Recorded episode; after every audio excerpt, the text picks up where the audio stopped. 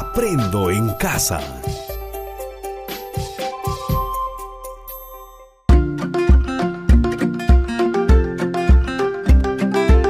Queridos estudiantes, los invitamos a participar en el desarrollo de las sesiones de aprendizaje que hemos preparado para ustedes. Aprendo en casa.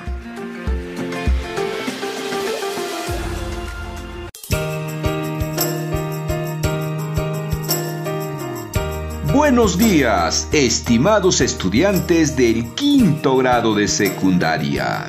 Reciban un cordial saludo de su amigo Edwin Juica. Es un enorme placer reencontrarnos en nuestro programa Aprendo en Casa, una iniciativa del Ministerio de Educación dedicado especialmente para ustedes en el cual seguiremos aprendiendo matemática con situaciones de la vida cotidiana. Iniciamos nuestro programa recordando lo que aprendimos en el programa anterior. Seleccionamos, combinamos y adaptamos estrategias de cálculo y estimación para realizar operaciones con números racionales, optando por los más idóneos. ¿Lo recordaron? Seguro que sí. Y nuestro programa de hoy se denomina Planteamos propuestas para el uso óptimo del tiempo y los recursos que permitan concretar mi proyecto de vida, en el cual aprenderemos a plantear afirmaciones sobre las propiedades y las operaciones con números racionales y las justificaremos con ejemplos. Interesante, ¿verdad? Para lo cual indagaremos sobre los principales riesgos que pueden afectar en la concreción del proyecto de vida de los estudiantes Luego recordaremos nuestra comprensión sobre las operaciones y sus propiedades con los números racionales, justificándola mediante ejemplos. Continuaremos analizando los riesgos que se presentan en las comunidades que pueden poner en riesgo el proyecto de vida de los estudiantes para plantear un plan de gestión de riesgos que permita mitigar sus efectos mediante las operaciones y sus propiedades de los números racionales. Finalmente, plantearemos unos desafíos con la finalidad de aplicar lo aprendido en situaciones de tu comunidad, lo cual fortalecerán tus aprendizajes. ¿Listos y listas para comenzar? Claro que sí. Muy bien, comencemos activando nuestros saberes. ¿Cuáles son los principales riesgos y amenazas que puedes identificar en tu comunidad, los cuales afectan en tu proyecto de vida y de qué manera puedes revertirlos? ¿Qué operaciones y sus propiedades con números racionales puedes justificar en los riesgos y amenazas al proyecto de vida de los estudiantes? Puedes responder. Escuchemos algunas respuestas. Comencemos con la primera interrogante. ¿Cuáles son los principales riesgos y amenazas que puedes identificar en tu comunidad, los cuales afectan en tu proyecto de vida y de qué manera puedes revertirlos? Escuchemos la respuesta de Epifanio, estudiante del quinto grado de una secundaria en alternancia, quien dijo, en mi comunidad que está ubicada a tres horas de la ciudad de Huancayo, no tenemos centros de educación superior. Las familias en su mayoría son campesinos y solo siembran para el consumo familiar. Tenemos problemas de alcoholismo porque muchas personas iniciaron a beber a temprana edad. También tenemos casos de embarazos no deseados y la mayoría que termina el colegio solo aspira a trabajos eventuales, entre otros problemas. Considero que estos problemas no deben ser una limitación para lograr mis objetivos personales, porque algunas universidades ofrecen becas de estudio para hijos de comuneros. Además, en la comunidad tenemos una academia municipal. Ahora con la segunda interrogante. ¿Qué operaciones con números racionales y sus propiedades puedes justificar en los riesgos y amenazas al proyecto de vida de los estudiantes? En este caso escucharemos la respuesta de Paulina, estudiante del quinto grado de una secundaria tutorial, quien nos dijo, las operaciones de números racionales y sus propiedades se pueden identificar en muchas situaciones. Veamos algunas. Si tengo la siguiente suma, 2 quintos más un séptimo más 3 quintos menos 1 más un cuarto. ¿De qué manera puede sumar empleando las propiedades de la adición?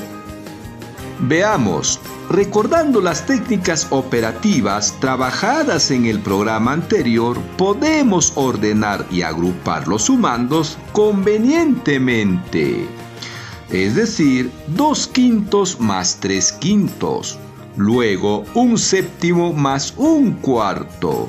Finalmente restamos menos uno. Como podemos observar, hemos aplicado la propiedad conmutativa, que nos dice el orden de los sumandos no altera la suma, lo cual significa que los sumandos los podemos mover de lugar convenientemente con la seguridad de no alterar el resultado. Pero también hemos aplicado la propiedad asociativa, que nos dice la forma como se agrupan los sumandos no altera la suma. Muy bien, efectuemos por partes. Primero, las fracciones homogéneas. 2 quintos más 3 quintos es igual a 5 quintos y a su vez esto es igual a 1. Continuemos con la suma de un séptimo más un cuarto. ¿Recuerdas cómo se suma? Claro, como los numeradores son 1, el denominador de la suma es el producto de los denominadores, es decir, 7 por 4, 28. Y en el numerador sumamos los denominadores, 7 más 4, 11. Entonces el resultado de un séptimo más un cuarto es igual a 11 sobre 28. Ahora los resultados obtenidos los reemplazamos en la suma inicial, es decir, en 2 quintos más 3 quintos más un séptimo más un cuarto menos 1 es igual a 1 más 11 cuartos menos 1. Y restando 1 menos 1 sería 0, quedando 11 cuartos. Como podemos observar, las propiedades nos permiten facilitar los cálculos. Ahora veamos con la siguiente operación. 2 quintos por 3 séptimos más 2 sobre 25 por 75 sobre 10 más 2 quintos por 4 séptimos ¿Qué propiedades puedes aplicar para facilitar tus procesos? En primer lugar, observamos que 2 quintos es un factor que se repite en dos sumandos, los cuales podemos unir aplicando la propiedad conmutativa y asociativa. Veamos. Entre paréntesis agrupamos 2 quintos por 3 séptimos más 2 quintos por 4 séptimos, más en el segundo grupo 2 sobre 25 por 75 sobre 10. Ahora podemos resolver por partes. Lo que está en el primer paréntesis escribimos como 2 quintos por, abrimos paréntesis, 3 séptimos más 4 séptimos y cerramos los paréntesis. Esto aplicando la propiedad distributiva. Ahora sumamos las fracciones que están entre los paréntesis, es decir, 3 séptimos más 4 séptimos. Como se tratan de fracciones homogéneas, solamente sumamos los numeradores, es decir, 3 más 4, 7, sobre 7, y eso es igual a 1. Este resultado lo multiplicamos por los 2 quintos, cuyo resultado sería 2 quintos. Continuamos con el segundo sumando, es decir, con 2 sobre 25 por 75 sobre 10.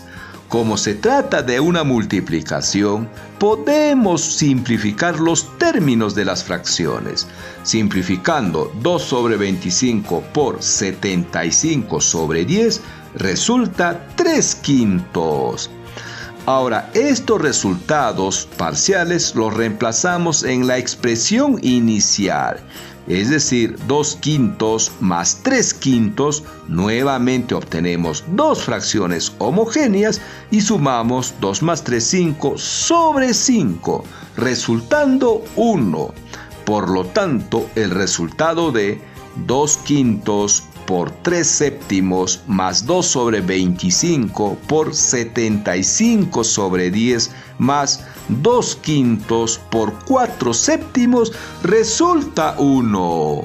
Muy bien, sigamos adelante.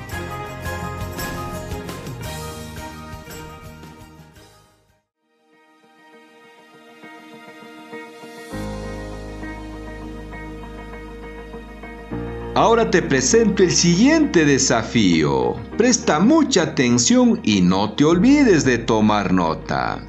En la comunidad andina de Talipa, los adolescentes están expuestos a muchos riesgos, los cuales afectan en su mayoría al logro de su proyecto de vida. En la comunidad habitan 1.200 adolescentes aproximadamente y por cada cinco adolescentes hay dos varones. Se sabe que la quinta parte de las mujeres pasa su tiempo libre jugando con sus amigos y la octava parte de ellas salieron embarazadas. Asimismo, las dos novenas partes del resto dejaron de estudiar. Por otro lado, los tres cuartos de los varones trabajan en sus ratos libres para apoyar a su familia económicamente. Y los dos tercios de los que quedan pasan con los amigos. ¿Qué tipo de riesgo afecta más a los estudiantes de la comunidad? ¿Qué alternativas podemos plantear para disminuir el impacto de los riesgos para el cumplimiento de su proyecto de vida? Puede responder.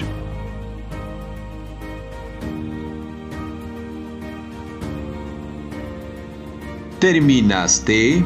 ¿Cómo te fue? ¿Con algunas dudas? No te preocupes, ahora lo revisamos. En primer lugar, veamos si comprendimos el problema para lo cual responderemos algunas interrogantes.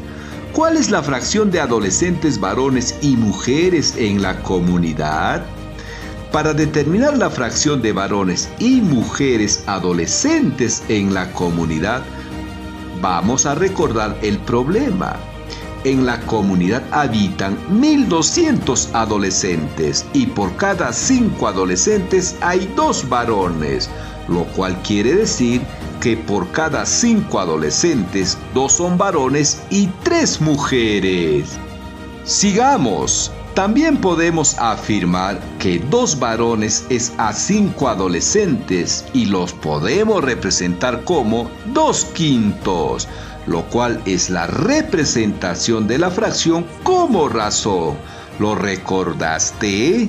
Claro que sí de donde podemos deducir entonces que la fracción del número de mujeres es de 3 quintos. Conociendo las fracciones, podemos calcular el número de varones y mujeres. Veamos, si los varones son los 2 quintos de 1200, de donde podemos observar que ahora tenemos la fracción como operador, efectuando sería 2 quintos por 1200 resulta 2 por 1200 y ese resultado lo dividimos entre 5. Efectuemos 2 por 1200 es igual a 2400. Este resultado dividido entre 5 resulta 480. Esto quiere decir que en la comunidad hay 480 varones adolescentes. ¿Cómo calculamos el número de mujeres? ¡Excelente! Hallando la diferencia de 1200 menos 480, obtenemos 720, que es el número de mujeres adolescentes que vive en la comunidad. ¿Cuál es el tipo de situaciones de riesgo al que están expuestos los varones? En la comunidad hay muchos riesgos que puede afectar en sus proyectos de vida. Los tres cuartos de los varones trabajan y los dos tercios del resto pasa su tiempo libre con sus amigos. Si los que trabajan son los tres cuartos de 480, resolviendo obtenemos 360, significa que 360 adolescentes trabajan. Para saber cuántos adolescentes pasan con sus amigos, podemos restar 480 menos 360, resultando 120 del cual hallamos los dos tercios, es decir, los dos tercios de 120, resultando 80. Entonces podemos afirmar que 80 adolescentes pasa el tiempo libre con sus amigos. ¿Cuál es el tipo de situaciones de riesgo al que están expuestas las mujeres? Las situaciones de riesgo a las que están expuestas son el tiempo libre que pasan con los amigos, el embarazo adolescente y dejar de estudiar por apoyar en las labores domésticas, de las cuales la quinta parte de las mujeres pasa su tiempo libre con sus amigos y la octava parte de ellas salieron embarazadas. Esto podemos interpretar como un quinto de 720. Efectuando obtenemos 144, lo cual significa que 144 adolescentes mujeres pasan el tiempo libre con sus amigos, pero de las cuales salieron embarazadas la octava parte, es decir, un octavo por 144. Resolviendo obtenemos 18, lo cual significa que de las 144 adolescentes que pasan el tiempo con sus amigos, se embarazaron 18 constituyéndose esto en un riesgo para sus metas personales. Finalmente, el problema nos dice que del resto los dos novenos dejaron de estudiar, es decir, que las mujeres que no pasan el tiempo con sus amigos es 720 menos las 144 que pasan con sus amigos, resultando 576, de las cuales los dos novenos dejaron de estudiar. Interpretando obtenemos dos novenos de 576.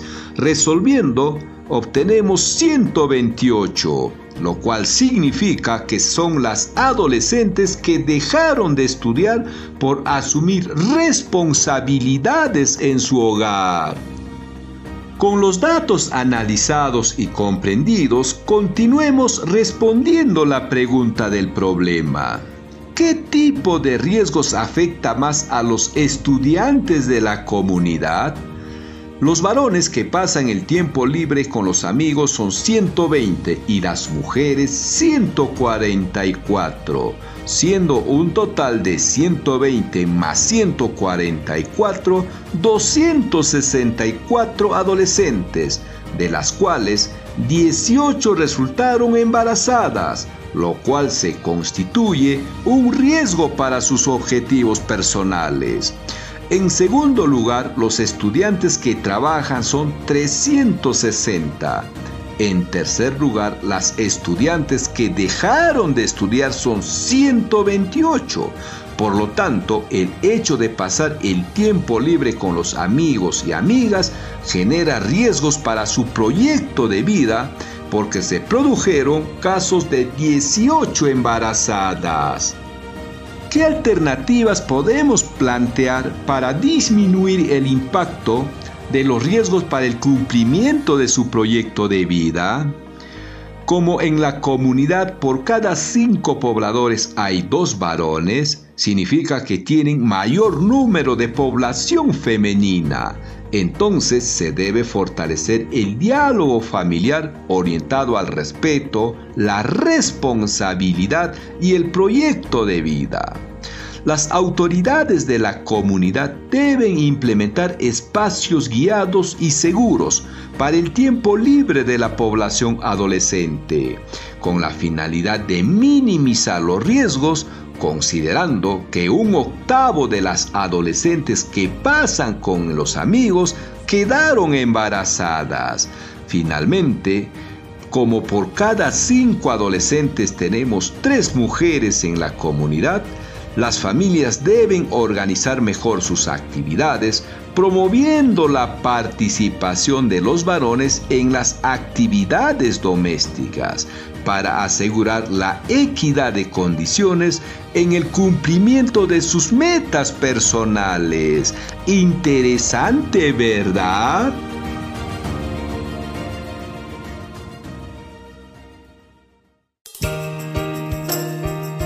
Bien, estimados estudiantes, estamos llegando al final de nuestro programa.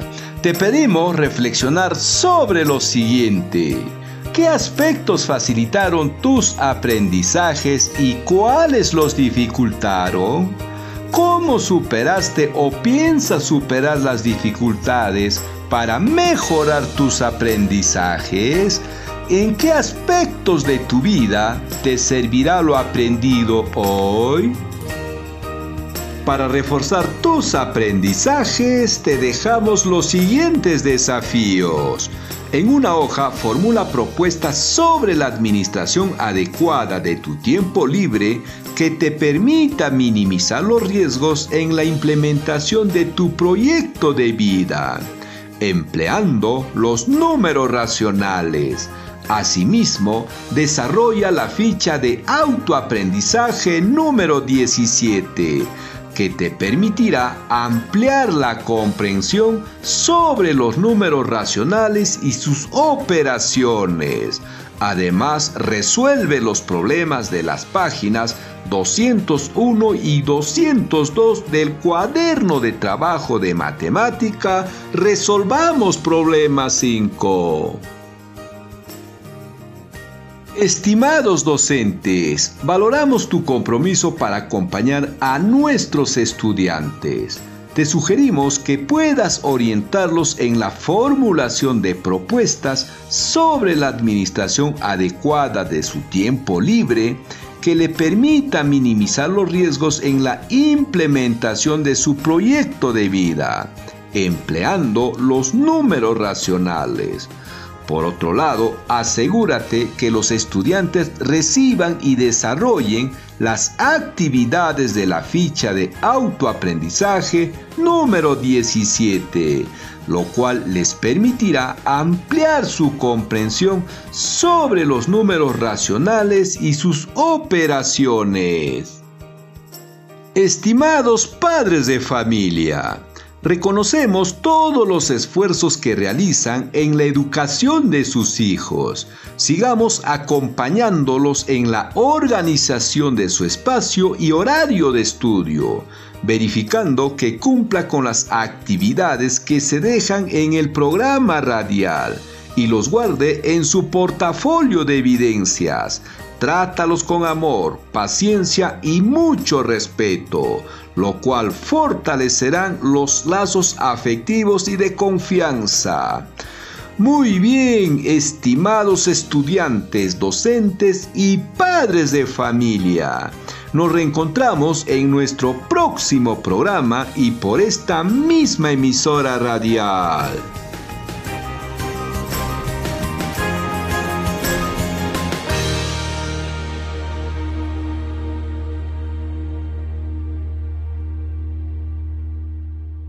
Protégete del coronavirus. Lávate las manos con agua y jabón. Cúbrete con el antebrazo al toser o estornudar. Evita tocarte el rostro con las manos sin lavar y el contacto con quienes muestren problemas respiratorios. Para mayor información, llama gratis al 113.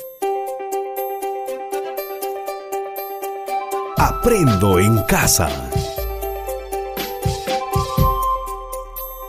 Ministerio de Educación. Gobierno del Perú. El Perú primero.